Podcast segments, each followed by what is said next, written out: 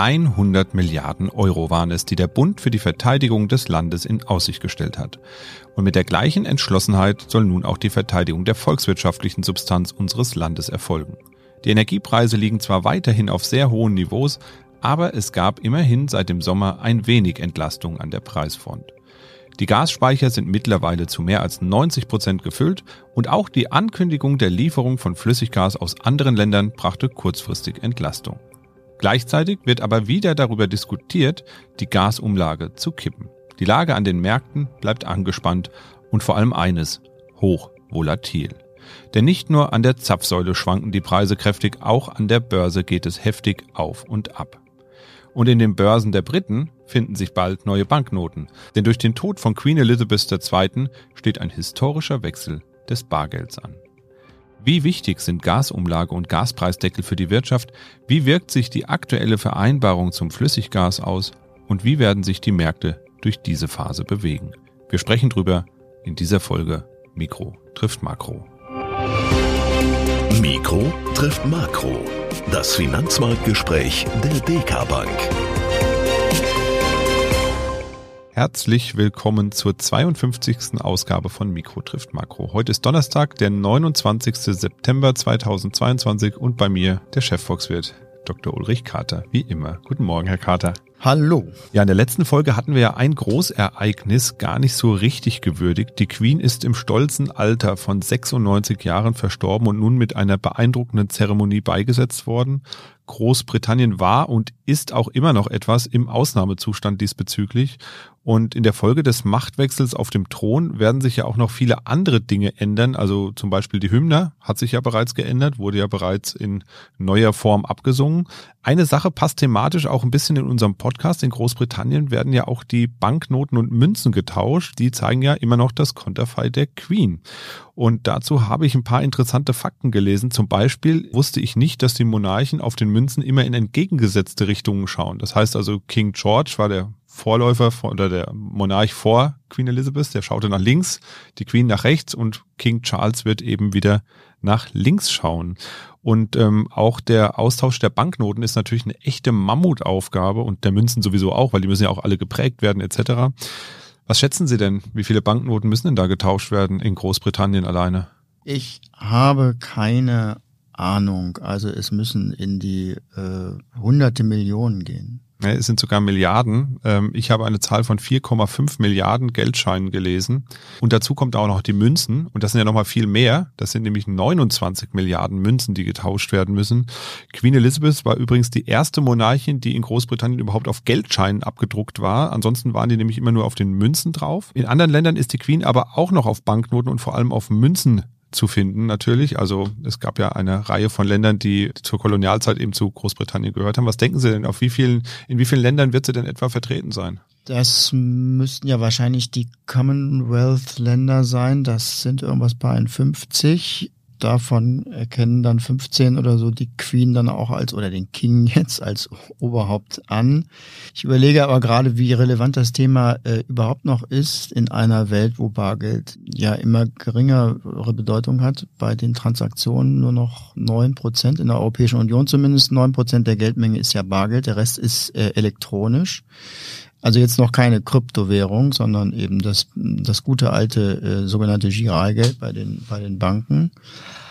Aber vielleicht äh, geht ja wirklich Richtung Krypto und dann ist die Zukunft für die Bilder der königlichen Familie ja vielleicht im Internet. Vielleicht wird es ja irgendwann mal den bebilderten Bitcoin geben. Das fände ich dann eine schöne Ergänzung eine Fortsetzung der, dieser Tradition. Es sind tatsächlich sogar mehr Länder als die 15, die Sie jetzt genannt haben, ähm, die etwa äh, die äh, Queen anerkennen als ähm, Oberhaupt oder jetzt den King. Es sind tatsächlich etwas über 30 Länder, in denen die Queen auf Banknoten oder Münzen abgebildet ist.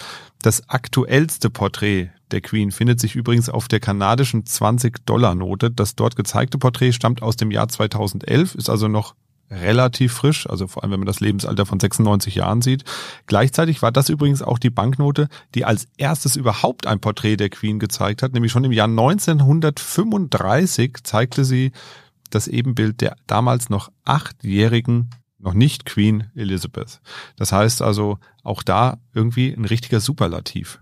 Ja, der Austausch erfolgt übrigens jetzt nach und nach. Das heißt also, es wird jetzt kein Big Bang geben, an denen die Briten alle in die Bank rennen und ihre Münzen und Banknoten umtauschen.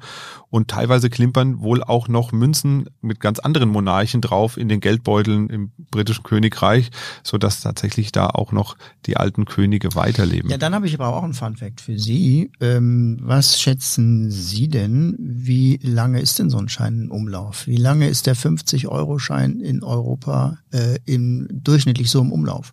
Boah, das ist eine schwierige Frage. Ähm, ich würde mal schätzen, das ist gar nicht so lange, wie man vielleicht denkt. Die sehen zwar manchmal übel aus, aber ich würde mal sagen, der 50-Euro-Schein vielleicht zwei Jahre.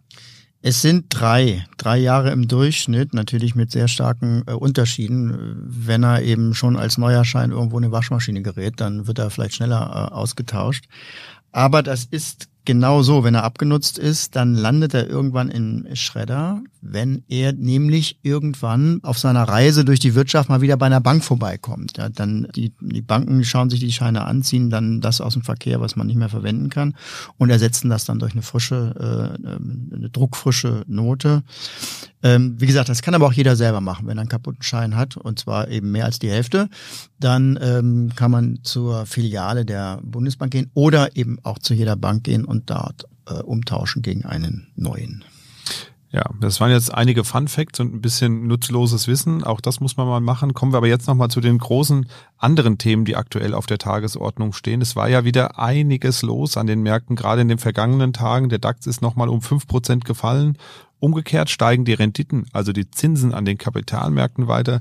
Der Euro ist nochmal schwächer und richtig rund ging es ja an den britischen Märkten. Sind das alles Vorboten von Finanzkrisen und Panik an den Märkten? Nein, das nicht. Ähm, äh, wir haben sehr, sehr starke Bewegungen gehabt und in einigen Segmenten äh, ging es wirklich sehr, sehr ähm, robust zu, würde ich sagen.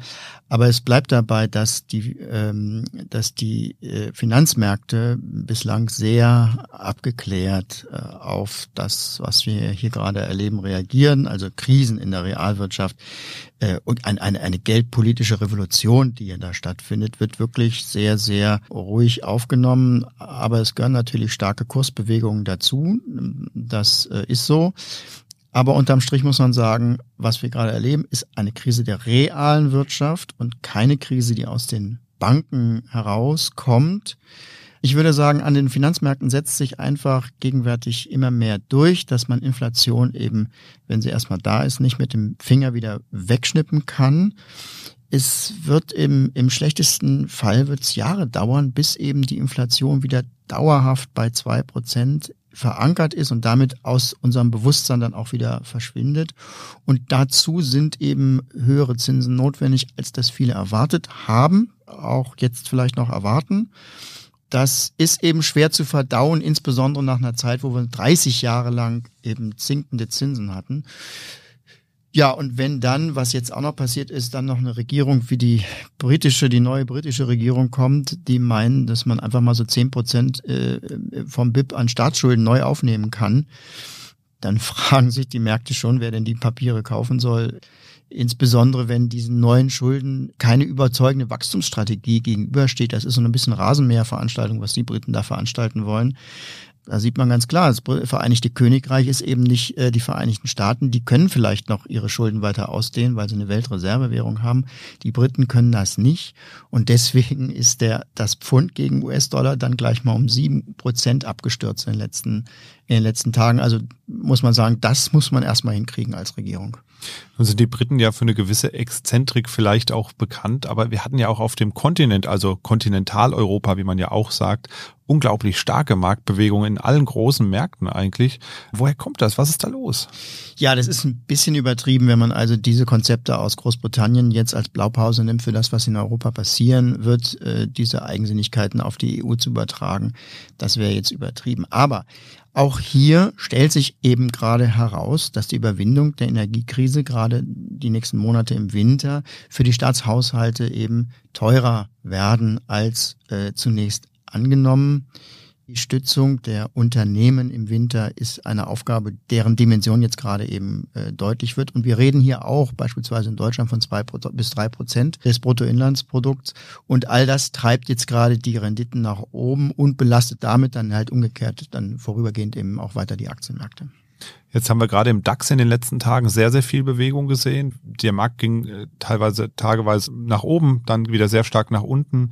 Werden wir denn da noch dauerhaft jetzt unter die 12.000 Punkte fallen? Ist das eine Gefahr, die wir da sehen in irgendeiner Form? Also wenn wir heute auf den Chart gucken, dann ist das ja schon passiert, also zumindest vorübergehend. Also es ist sehr wahrscheinlich, dass es auch noch ein bisschen nach unten geht. Es gibt einfach zu viel Unsicherheiten jetzt gerade für die Konjunktur hier im Winter, geschweige denn auch das Kriegsgeschehen in Osteuropa. Aber wir bleiben dabei. Wir glauben äh, gleichzeitig äh, ganz sicher, dass diese Krise eben auch überstanden werden wird. Und äh, dann wird die Erholung eben auch äh, durchaus dann gewaltig werden. Das ist wie in jeder Krise. Nach ein paar Jahren äh, kann man sie einschätzen, entpuppt sie sich dann meistens als äh, gute Basis für den Aufbau von, von langfristigen äh, Aktienpositionen. Ja, bis hin dann zu der Klage, hätte ich mal damals gekauft und so weiter. Also wir raten gerade jetzt in der Situation vor allem, dass man von den eingeschlagenen Vermögensstrategien vor Corona und auch jetzt vor dieser Energiekrise keinen Zentimeter abweicht. Also wer bisher einen Sparplan Aktien hatte, der soll unbedingt dabei bleiben. Im Gegenteil, gerade jetzt legt ja der Sparplan die Fundamente für spätere Erfolge. Der Aktienmarkt ist ein Markt, den man in Jahren beurteilen muss und nicht in Wochen, Monaten oder bis zum Jahresende. Und das ist eben die Eigenschaft dieses Marktes, aber es ist sie auch immer schon gewesen. Wir haben insofern keine geschichtlich außergewöhnliche Situation am Markt, obwohl natürlich jede Krise ihre eigenen Eigenschaften hat. Wir haben eben schon gehört, es geht auch immer wieder um den Winter bei uns und aktuell wird ja wieder um die Gasumlage diskutiert. Sie steht auch irgendwie kurz davor, gekippt zu werden. Zusätzlich kommt noch dazu, wir haben eine Diskussion um staatliche Unterstützung der Gasimporteure. Dann wird noch geredet über einen Gaspreisdeckel. Das sind ja zig verschiedene Aspekte, die da irgendwie zusammenkommen. Und ich für meinen Teil komme da ehrlich gesagt mittlerweile ein bisschen ins Schlingern weil da eben so viele Dinge parallel laufen. Versuchen Sie doch mal vielleicht für unsere Zuhörerinnen und Zuhörer da so ein bisschen Licht ins Dunkel zu bringen. Was verbirgt sich denn nun hinter der noch geplanten Gasumlage? Wie hängt das alles mit der staatlichen Unterstützung der Gasimporteure zusammen? Und was ist jetzt mit diesem Gaspreisdeckel überhaupt, der da jetzt auch noch irgendwo herkam? Naja, die Gaspreisumlage und die Diskussion darum ist mal wieder ein Beispiel dafür, wie eben diese wirklich sehr fein austarierten ökonomischen Systeme und Regeln, mit denen wir hier in Deutschland in allen Bereichen der, der Wirtschaft umgehen, wie schwierig es ist, diese Systeme an Extremsituationen anzupassen. Und die Extremsituation ist eine Verzehnfachung des Erdgaspreises. Das heißt, das Energiesystem, was wir bisher eben für eine Normalsituation mit normalen Preis, Preisschwankungen eingerichtet haben und was auch vernünftig ist und auch gut funktioniert, ist eben solchen Belastungen nicht äh, gewachsen. Und dann fällt es eben schwierig, an einer Stelle was zu drehen, ohne dass an den anderen Stellen dann auch noch was äh, einstürzt. Ganz konkret ist natürlich das Problem jetzt hier diese ähm, langfristigen äh, Lieferverträge und Preisbindungen, die wir in Deutschland haben. Ist ja eigentlich sehr verbraucherfreundlich, äh, wenn man langfristige Verträge ähm, abschließen kann und sich halt auf lange Zeit darauf einstellen kann, wie teuer eben das warme Wohnzimmer ist. Das ist, wie gesagt, in, in, in Zeiten von normalen Preisschwankungen auch kein Problem. Aber jetzt bedeuten eben diese extremen, wirklich absurden Preise, die wir erleben, dass die Großhändler des äh, Erdgases, also die, die importieren, ihren Abnehmern, das sind dann meistens die Händler, die äh, dann an den Endverbraucher ver verkaufen, also Stadtwerke zum Beispiel, eben zu den langfristig vereinbarten Preisen verkaufen müssen aber selber eben zu den absurd hohen Weltmarktpreisen einkaufen. Und um das zu finanzieren, war eben diese Umlage geplant, so nach dem Motto, irgendwann kommen ja diese hohen Weltmarktpreise sowieso bei den Kunden an, dann kann man das mal ein bisschen vorziehen. Das war ja so die, die Idee. Aber das äh, Vorhaben lässt sich eben in der jetzigen Situation nicht durchsetzen. Das war nicht zu vermitteln, dass dann eben auch die, die Auswirkungen vom Verbraucher dann doch nicht so hoch waren, weil man dann gleichzeitig die Mehrwertsteuer senken wollte. Also das war so komplex, dass es auch in der Öffentlichkeit nicht die ausreichende Unterstützung äh, gefunden hat, eben die Preise dann, dann jetzt nochmal so zu beeinflussen. Und das hat jetzt dazu geführt, dass es eine andere Lösung geben muss. Die Großhändler äh, müssen jetzt vom Staat direkt gestützt werden, also Unipa beispielsweise äh, sogar äh, vollständig verstaatlicht werden. Damit zahlen jetzt also nicht nur die Gaskunden diese Belastungen, sondern wir alle aus den Steuertöpfen oder die nächste Generation, wenn das eben wieder durch Verschuldung finanziert wird. Aber ganz allgemein bedeutet diese Diskussion um die Gasumlage und die direkte Stützung des Staates ein Schwenk der Politik in Richtung Deckelung des Erdgaspreises und eben eine viel breitere Unterstützung auch von Unternehmen im, im Winter. Und gerade die Deckelung des Gaspreises hatte man ja vermeiden wollen eigentlich, um vor allen Dingen die Sparanreize hochzuhalten. Man wollte eigentlich eher die Auswirkungen abfedern, indem man den äh, Betroffenen Transfers in die Hand drückt, um eben unbedingt den Anreiz beizubehalten, Erdgas einzusparen. Und deswegen darf man es eben nicht übertreiben mit diesen äh, Preisdeckelungen. Ansonsten werden das Fässer ohne Boden, wo man eben subventioniert und subventioniert und die Verbraucher natürlich keinen Anreiz sehen, ihre Nachfrage zu senken. Ähm, darauf hat die Europäische Kommission jetzt auch hingewiesen, weil in allen Ländern zu diesen ähm, Mitteln jetzt gegriffen wird. Das kann meiner Ansicht nach auch nur in Anführungsstrichen ein Rezept sein, jetzt für die allernächste Zukunft erstmal, um über den Winter zu kommen. Langfristig müssen die realen Preise, also die realistischen Preise von den Weltmärkten auch gelten für alle, ob das Verbraucher sind oder eben auch Unternehmen. Alles andere, das zeigen viele, viele Erfahrungen, insbesondere in Schwellenländern. Äh, alles andere führt in den finanziellen Ruin. Ja, nun hat Herr Habeck ja letzte Woche nochmal sehr bedeutungsschwanger von der Verteidigung der Substanz unserer Volkswirtschaft gesprochen und da auch nochmal eindringlich auf Hilfen gepocht, um die Wirtschaft zu stützen, um die Konsumenten zu unterstützen, weiterhin zu konsumieren. Sind das jetzt nochmal zusätzliche Hilfen über das Entlastungspaket hinaus oder ist das jetzt nochmal eine Bestärkung der schon vereinbarten Maßnahmen? Worum ging es da jetzt nochmal? Na, grundsätzlich war in dem dritten Maßnahmenpaket auch ein ähm, Posten für die Unterstützung von Unternehmen, die durch die hohen Preise in Schwierigkeiten kämen, vorgesehen. Die Unterstützung von kleinen mittleren Unternehmen, das stand da drin. Es zeigt sich aber, dass eben weitaus mehr Geschäftsmodelle eben äh, in Schwierigkeiten geraten können durch diese wirklich ja extrem, wirklich ganz außergewöhnlichen Preisbewegungen bei Energie. Das sind Geschäftsmodelle, die vielleicht schon höhere Energiepreise aushalten würden, als das vor der Ukraine-Krise der Fall war, aber die jetzt durch diese extreme Situation dann vielleicht doch wirklich in Schwierigkeiten kommen. Und das ist ja wirklich vor allen Dingen so ein Thema für den Winter da ist, ist schon richtig. Jetzt geht's hier im Unterschied zur Corona-Zeit äh, um, das, um das Herzstück der deutschen Wirtschaft. Das sind die Industrieunternehmen. In Corona war es ja eher, äh, waren es ja eher die Dienstleister, die Restaurants, die Friseure und so weiter, ähm, die da temporär unterstützt wurden und damit dann eben über diese Lockdowns gehoben wurden. Jetzt sind es aber eben die Industrieunternehmen, an denen hierzulande immer noch sehr viel Aktivität, sehr viel Arbeitsplätze und übrigens dann abgeleitet auch die Dienstleistungen äh, hängen. Und daher ist diese Überlegung sinnvoll, die Unterstützung da jetzt hochzufahren, selbst wenn das teuer wird. Also wie gesagt, wir reden hier jetzt über Beträge von 100 bis 200 Milliarden Euro, die da fällig werden könnten. Ich denke aber, dass äh, ein solches äh, Hilfspaket oder jetzt nochmal neue Überlegungen für die Unternehmen eben sinnvoll sind, um diese akute Winterkrise zu überstehen. Und dann schauen wir im nächsten Jahr weiter, wie wir uns mittelfristig dann aufstellen.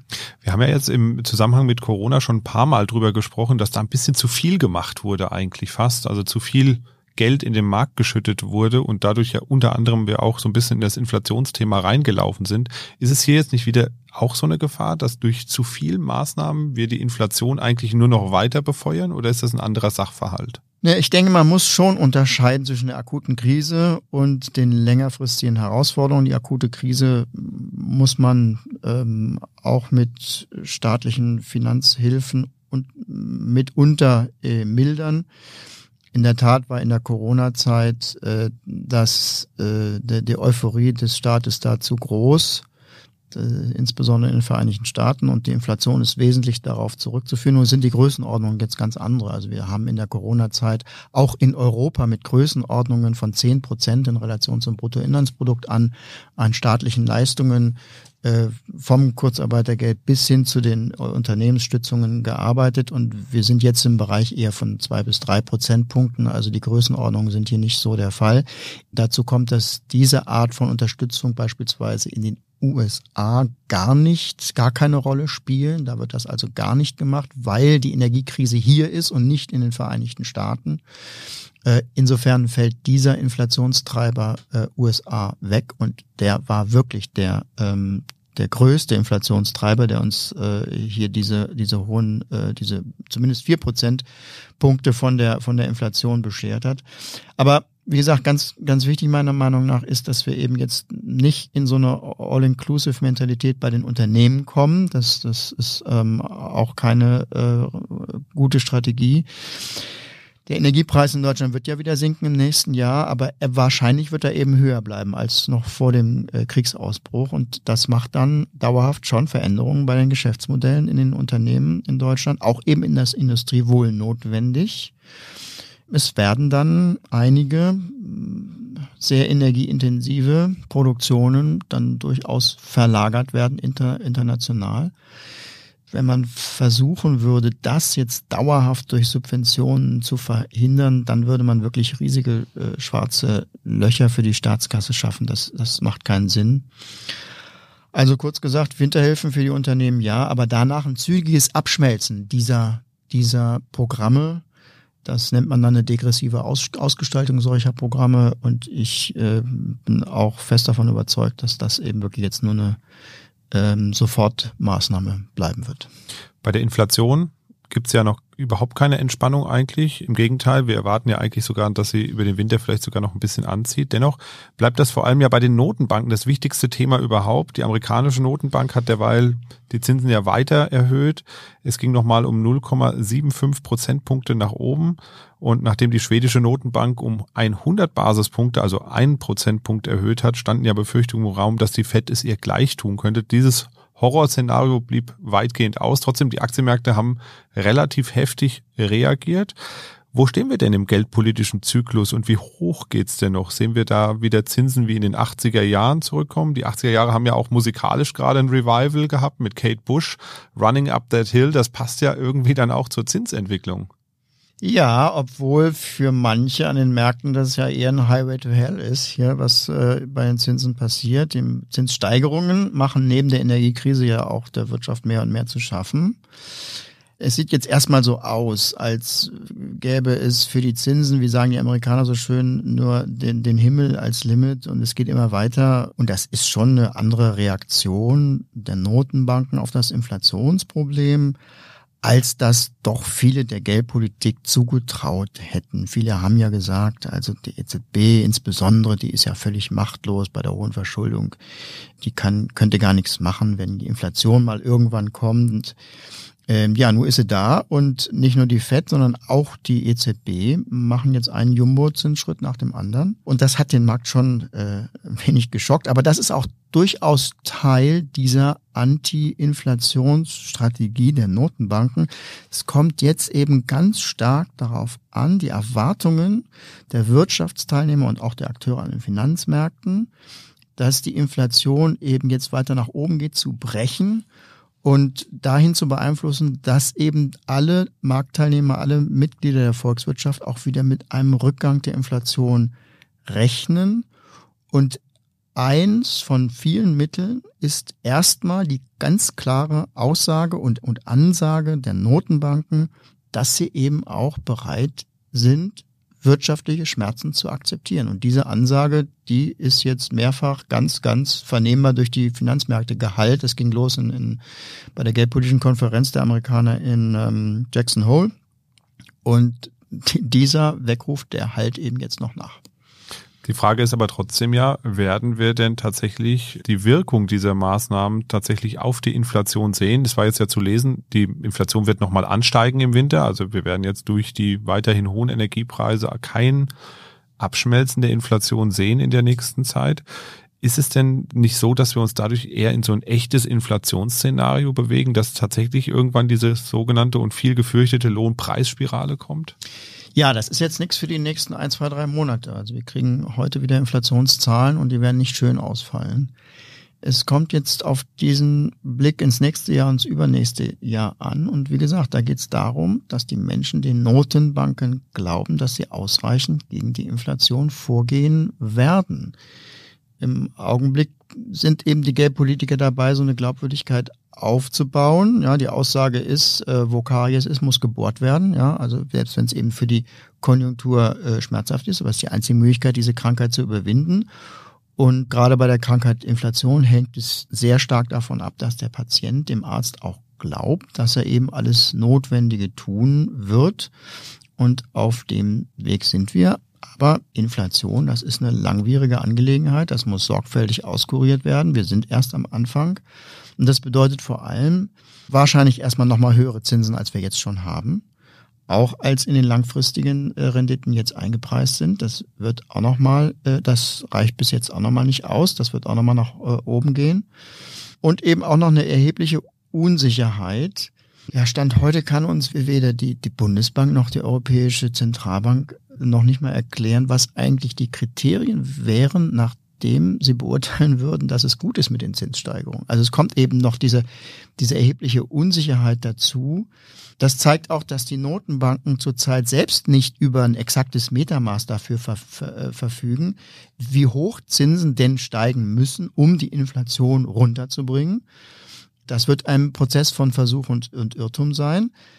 Und sobald sich dann die Anzeichen, und es müssen eine ganze Reihe von Anzeichen sein, es muss eine breite ähm, äh, indikatorenbasierte äh, basiertes Bild sein, dass die Inflationsmentalität, die gegenwärtige, gebrochen ist.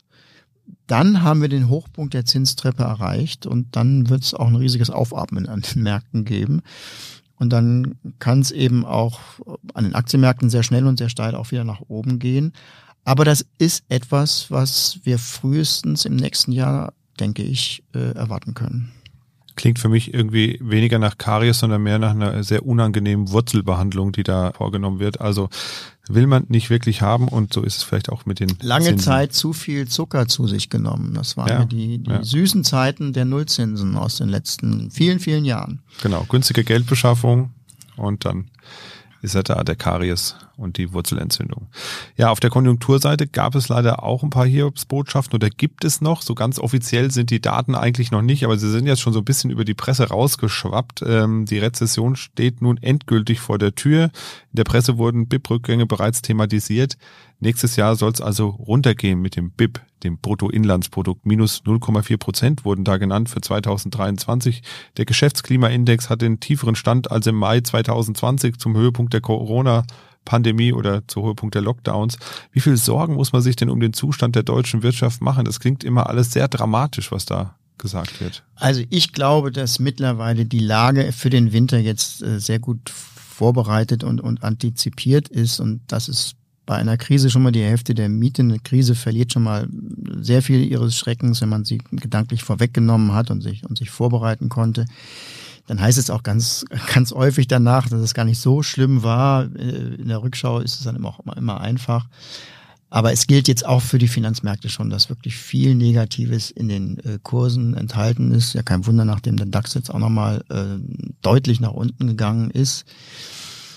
Ähm, ich denke es, und das ist auch unsere Diskussion hier, es sind viel mehr die mittelfristigen Herausforderungen. Das heißt also dieser Aufbau der neuen Infrastruktur äh, für Energie in Deutschland und das Management dieser geldpolitischen Wende ähm, äh, und die Auswirkungen auf die Wirtschaft, die werden uns im nächsten Jahr noch beschäftigen. Und wenn wir da ein klares Bild haben, dann ähm, können wir auch realistischer einschätzen, wie schlimm es denn wirklich geworden ist. Aber wie gesagt, dieses konkrete Winterthema, ich glaube, da sind wir mittlerweile ganz gut äh, drin in den Zusammenhängen. Das heißt auch an den Märkten schlittern wir eher auf eine Achterbahnfahrt durch den Winter? Ja, ich denke, dieses Unsicherheitsklima, das wird eben noch äh, anhalten. Ja, mag sein, dass viel in den Kursen drin ist. Aber so richtig beurteilen, wie gesagt, kann man es erst im nächsten Jahr. Finanzwelt bleibt schon äh, schwankungsanfällig. Liegt auch daran, dass insbesondere Zinssteigerungen schon mm, ein, zwei, drei Quartale brauchen, bis sie dann ihre Wirkung entfalten. Also wir denken an den Immobilienmarkt, wir denken an veränderte Kreditbedingungen für die Unternehmen und die Verbraucher äh, und so weiter. Das sind alles Sachen, die sich dann auch erst entfalten müssen. Also ja, der Weg zu, zu äh, stabilen Märkten, der ist dann noch etwas hin. Aber nochmal, es gibt also keinen Grund zu erwarten, dass diese Krise so fundamental anders ist, wie viele, viele Krisen, äh, die wir in der Vergangenheit erlebt haben. Jetzt haben wir auch schon wieder sehr viel über Krisen und Schwierigkeiten geredet. Ich frage mich da immer, gibt es da nicht irgendwo auch ein paar positive Meldungen, Herr Dr. Carter, die wir am Ende vielleicht nochmal teilen können in unserem Podcast, um mit einem persönlichen Ausblick vielleicht rauszugehen? Ja, die gehen ja, die gehen ja vollständig unter. Aber wenn man sich die Landschaft mal anschaut, dann muss man ja auch feststellen, also der Rohölpreis beispielsweise, der ist ja, der ist ja schon deutlich zurückgegangen wieder wieder. Wir waren bei 120, wir sind unter die 90 gefallen jetzt. Da sind ja auch wieder viele Entlastungen dabei. Das gleiche gilt für eine ganze Reihe von anderen Rohstoffpreisen auch schon. Die Lieferkettenprobleme, wie sie uns von den Unternehmen berichtet werden, nehmen ab. Das heißt also, man ähm, hat sich an diese Welt, wo ja Corona immer noch dabei ist, wo wir auch die nächste Welle erwarten, so vollständig gewöhnt nach dem äh, großen politischen Kongress in, in China wird da wahrscheinlich auch dann die Strategie geändert werden, dass also diese alten Themen dann langsam abebben und zumindest dieser, dieser, diese Vorstellung, dass immer mehr dazukommt, äh, eben nicht richtig ist, sondern dass wir da auf dem Weg sind, die, die Dinge auch zu überwinden. Und ich denke, man, es gehört zu einem realistischen Bild dazu, dass man eben auch die positiven Dinge, die sich dann zeigen, äh, nicht unterdrückt, sondern das abwägt gegen die Herausforderungen, die eben noch da sind. Ja, ich habe auch gehört, dass äh, zum Beispiel auf Seite der Seefracht es etwas Entspannung gibt an der Preisfront. Auch da sinken die Preise natürlich. Klar, das Öl wird günstiger, damit wird wahrscheinlich auch der Schiffsdiesel günstiger und damit können auch wieder, ähm, sag ich mal, etwas günstiger über die Meere geschippert werden. Ich glaube, das ist auch sehr wichtig für die ganzen Händlerinnen und Händler, die Sachen importieren, für Industrieunternehmen, die Sachen importieren, die Rohstoffe importieren, die vorproduzierte Güter importieren. Also das hat auch einen immensen Auswirkung auf Preise und dann am Ende wahrscheinlich auch auf die Inflation wieder. Für heute sind wir, glaube ich, am Ende angekommen. Das nächste Mal würde ich gerne mal eine etwas ausführlichere Hörerfrage mit aufnehmen, die uns erreicht hat, und zwar zum Thema Modern Monetary Theory. Das haben wir heute nicht mehr untergebracht. Äh, das tut mir ein bisschen leid, aber ähm, wir werden uns dem Thema auf jeden Fall nächste Folge mal widmen und mal einen kurzen Exkurs wagen. Was ist das eigentlich und was steckt dahinter? Hört man ja immer mal wieder und ich glaube, so richtig einschätzen können es viele vielleicht nicht. Wenn Sie liebe Zuhörerinnen und Zuhörer, auch mal eine Frage haben an Dr. Carter oder immer mal wieder über einen Begriff stolpern, wo Sie sagen, hm, das verstehe ich nicht so richtig, was das soll, dann schreiben Sie uns doch gerne ganz formlos eine E-Mail an podcast.dk.de. Und wer weiß, nächstes Mal können Sie mir vielleicht wieder eine Quizfrage stellen, Herr Dr. Carter. Da fällt Ihnen bestimmt was ein zum Monetary Theory. Ja, das war's von uns für heute. Machen Sie es gut und bis bald. Tschüss. Mikro trifft Makro ist ein Podcast der DK Bank.